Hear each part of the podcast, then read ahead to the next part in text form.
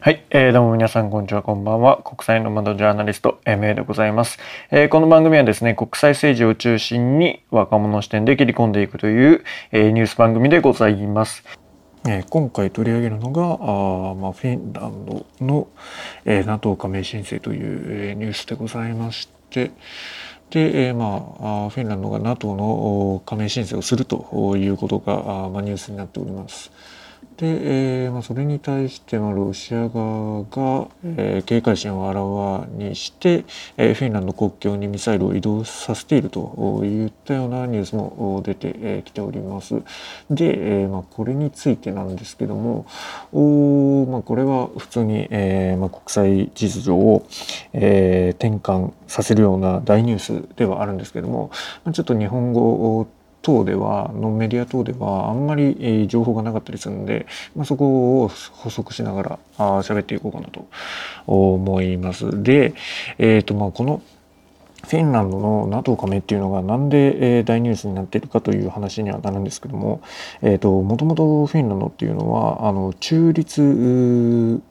化した国だったわけですよね。で、えーとまあ、その中立化っていうのはあの何かの制約で決められた中立国っていうのではなくて、えー、自らの国を守るために、えー、中立化を国の方針としてやっている国で、えー、あるんです。で、えーまあ、世界には中立国っていうのがあ、まあ、いくつか存在します。えー、代表的なものでいうと、まあ、スイス、えー、それからオーストラオーストリア、えー、トルクメニスタンと、えー、いったものがあ、まあ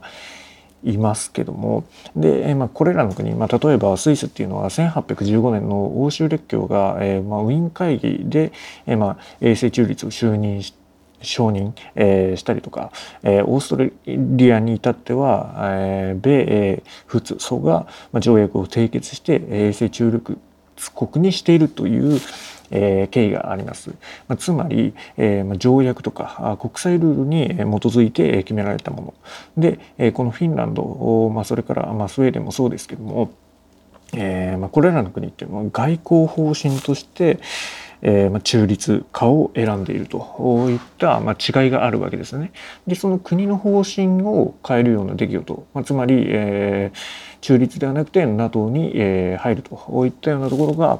まあ、あの大きな転換期であるということで、えー、今話題になっているわけです。で、えーとまあ、これに関連して日本もその、えー、中立国になるべきだという、ま、話もあるんですけどもここについてちょっと誤解してはいけない点があるんですね。でまああの例えばスイスなんか見てみると、え、スイスは衛星中立国です。しかしながらあの自国の軍隊を持っているわけです。で、まあ、歴史的に見てもまあ、ヨーロッパっていうのはあ何回も戦争を、えー、経験しておりましてでその戦争の最中にですねあのスイスは、まあ、軍隊をいろんなところに、えーまあ、各国に送っているわけですよ。で、えーまあ、この軍隊を、まあ、派遣することによってその自国の中立、まあ、つまり安全を確保してきたという、えーまあ、歴史があるわけででここで日本に当てはめて、えー、考えると全く同じことが言えないわけですね。で、えー、衛星中立国になるということはあ自らの軍隊を持って、えー、中立化する、まあ、つまり自衛のもとで、えー中立国となるということでしてで日本で言われているまあ、その、まあ、現状もそうですけども、えー、まあ、日本っていうのは、まあ、戦力を保持、えー、保持することをやめるということですよね。だからあの衛星中立国と、まあ、戦争放棄というのは、まあ、違う概念なあわけです。なので、えー、その日本も衛星中立国になるべきだという話になればあの、まあ、自衛も必要になってくるわけだしもともとその、えーまあ、戦争という点を、まあ、こうフォーカスしている日本からするとまた永世中立国っていうのはまた別の概念だよっていうことを、まあ、知っておいた方がいいんじゃないのかなと思います。で、えー、このフィンランドについてなんですけども、まあ、日本ではあんまり知られてません。であのこのフィンランド共和国成立したのが1917年ですね。で、えーまあ、その時に、まあ、ロシアから独立するわけですけどももともとそのフィンランドっていうのはまあ、ソ連当時のソ連ですねロシアあに対して不信感が非常に強かったわけですね。で、えーまあ、世界史の範囲にはなると思うんですけども、えー、2回ほどソ連から戦争を仕掛けられていますフィンランド侵攻ですね。で、えーまあ、そんな過去がありましてで、えまあ、もちろん、うん、ソ連が敵になるわけですから、えーまあ、どうにかして、えー、対抗しなければならないわけですよ。で、えー、他のヨーロッパの国々を見てみると、えー、イギリスやフランスといった国々っていうのはフィンランドに、えーまあ、興味を示さなかったんですよね。で、まあ、唯一、まあ、その味方についたのがあの、まあ、ナチスドイツえー、それからイタリア王国といった、まあ、国々だったわけです。で、まあ、それと、えー、まあソ連をぶつけて、えー、戦っていこうという、まあ、方針だったわけですけども、えー、それで、えーまあ、戦争が起こりますと。で、えー、1944年4年にソ連と休戦をするわけです。でその休戦の条件として、まあ、フィンランド国国内にいた、えー、ドイツ軍っていうのを駆逐しろというようなことになるんですね。でまあそれをラップランド戦争っていうんですけども、まあ、結果ソ連とフィンランド戦いました。その後にドイツとフィンランドが戦うことになるといったような、まあ、戦争をかなり経験した国というのはまあ間違いないということで。えー、覚えておくといいんじゃないでしょうか。で、えー、それで、えー、第二次世界大戦終わります。そこからこのフィンランドの中立化っていうのが、えーまあ、進んでいくわけですけども、まあ、この中立化っていうのはあ要するに自分の自国の生きる術として、まあ、戦略として中立化を、えーまあ、目指していたわけですね。あのソ連を怒らせてしまうと、まあ、攻められたりするわけで、まあ、その時のトラウマもあるわけででそれを回避するために、えー、どっちにもつきませんよという中立化を、まあ、目指していたということなんですよ。で、えー、長らくずっとこの中立化で、えー、やってき、たわけですけども、まあ、こうずっと時が経って、えーまあ、いつの間にかソ連が崩壊してしまうわけですね。でソ連崩壊した後にで、えー、まあ当然あの欧州ヨーロッパもいろいろ動きます。で、えーここで、まあ、EU に加盟するわけですね。えーまあ、時期をちょうどこう頃合いを見て、えー、西側陣営に接近して、まあ、EU に加盟したということなんです。で、まあ、2000年に、えーまあ、ユーロを導入したり、えー、しているわけですけどもで、えー、どんどんどんどん、まあ、西側に寄っていく寄っていったあ、まあ、近代史の、えーまあ、過去があるということででも、まあ、中立化っていうのはあ一応守っていたわけですね。昔ほどそのソ連、えーまあ、もうすでにロシアになってますけども、えー、脅威があなかったあなくなってた、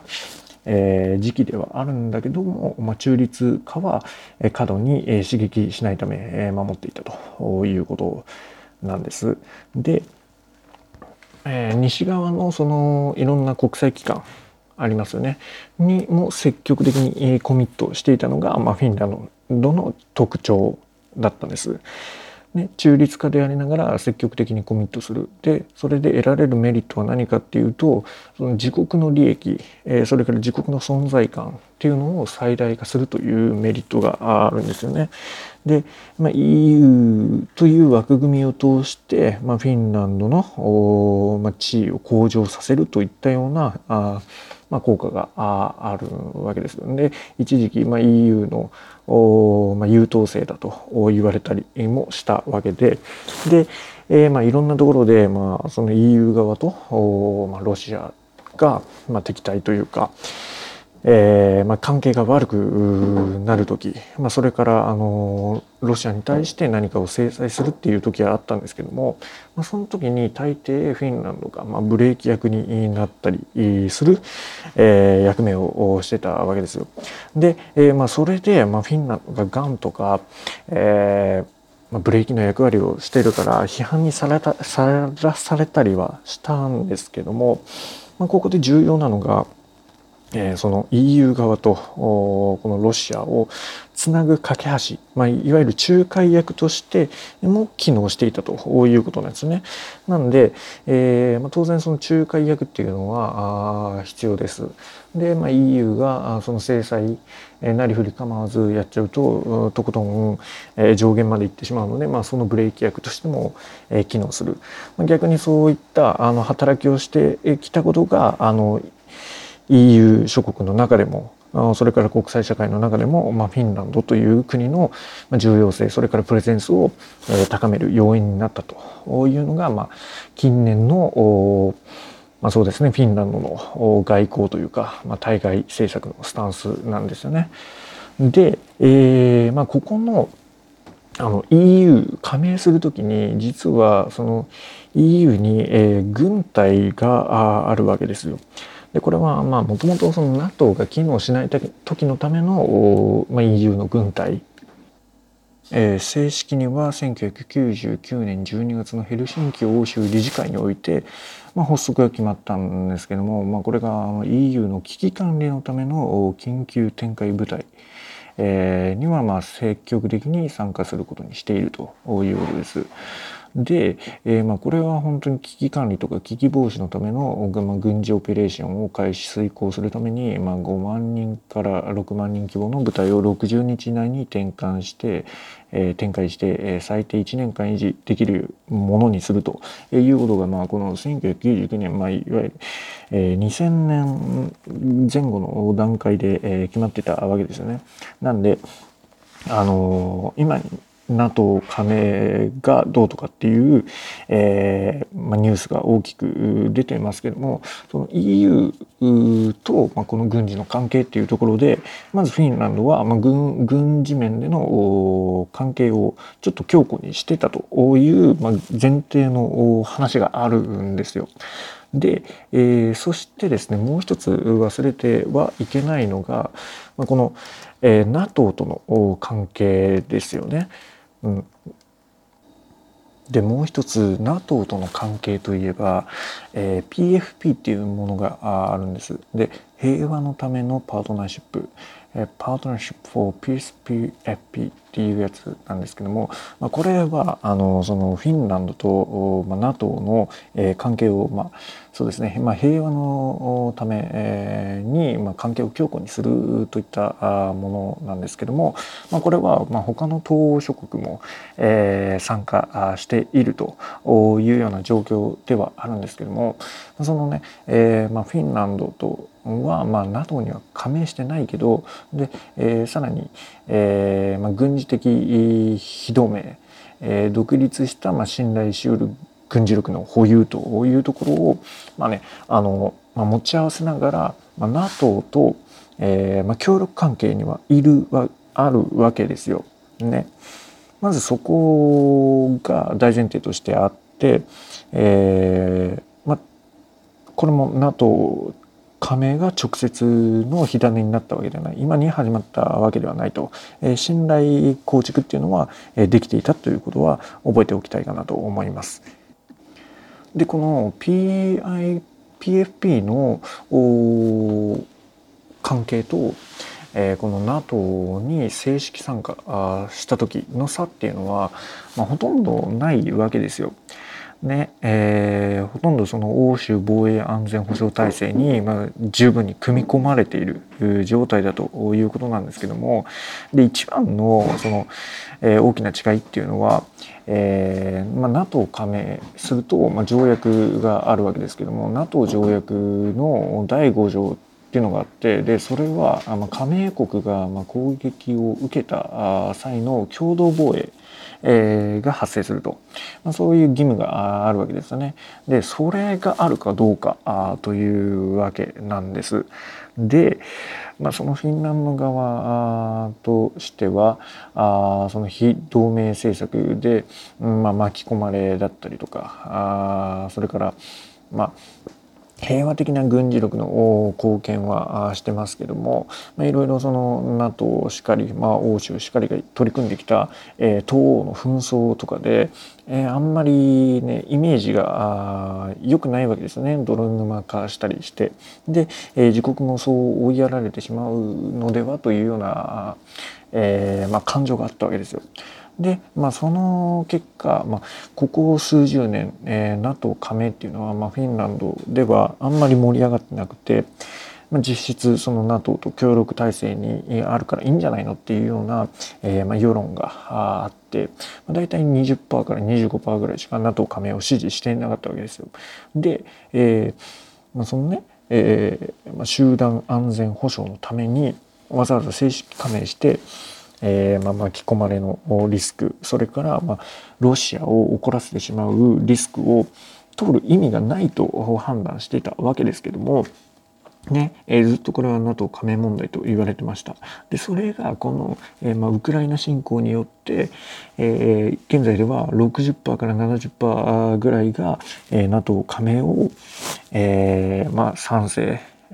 したいというような人が増えているわけですよ。まあ、それだけその今回のロシアのウクライナ侵攻っていうのは、えーまあ、国際秩序というか、まあ、近隣諸国の安全保障を脅かしたことだし、まあ、フィンランドはいつ自分がやられるかわからないということで、えー、まあ加盟に、えー、振り振り切ったというか、まあ、そっちに動いてしまったっていうようなね、えー、この現象があるわけですね。それでまあまとめるとそこまでずっとロシアを怒らせたくなかったと。でそのね天秤にかけた時に、うん、デメリットの方が多いだろうと加盟した方が悪いことの方が多いだろうと思って踏みとどまってきたけどここでえー、正式に加盟した方が得だという判断を今したわけですよね。うん、でまああのもちろんその NATO に正式加盟したらね、ロシアが起こるでしょう。で、今、ミサイル配備して、まあ、ポーズは取ってますけども、まあ、今回のウクライナを見たら本当に、えー、まあ、侵攻というかなんかやってきそうな、えー、予感はします。なので、まあ、今後ね、えー、火種になるかどうかっていうのは、やっぱり注視していくべきだと思いますし、うん、このね、えー、小国ならではの立ち回り、まあ、日本とは全然状況が違いますけども、まあ、参考になるのではないのかなと思います。はい。えー、というわけで、ご意見、ご感想等ございましたら、えー、メール等にお寄せくださいませ。ではまた。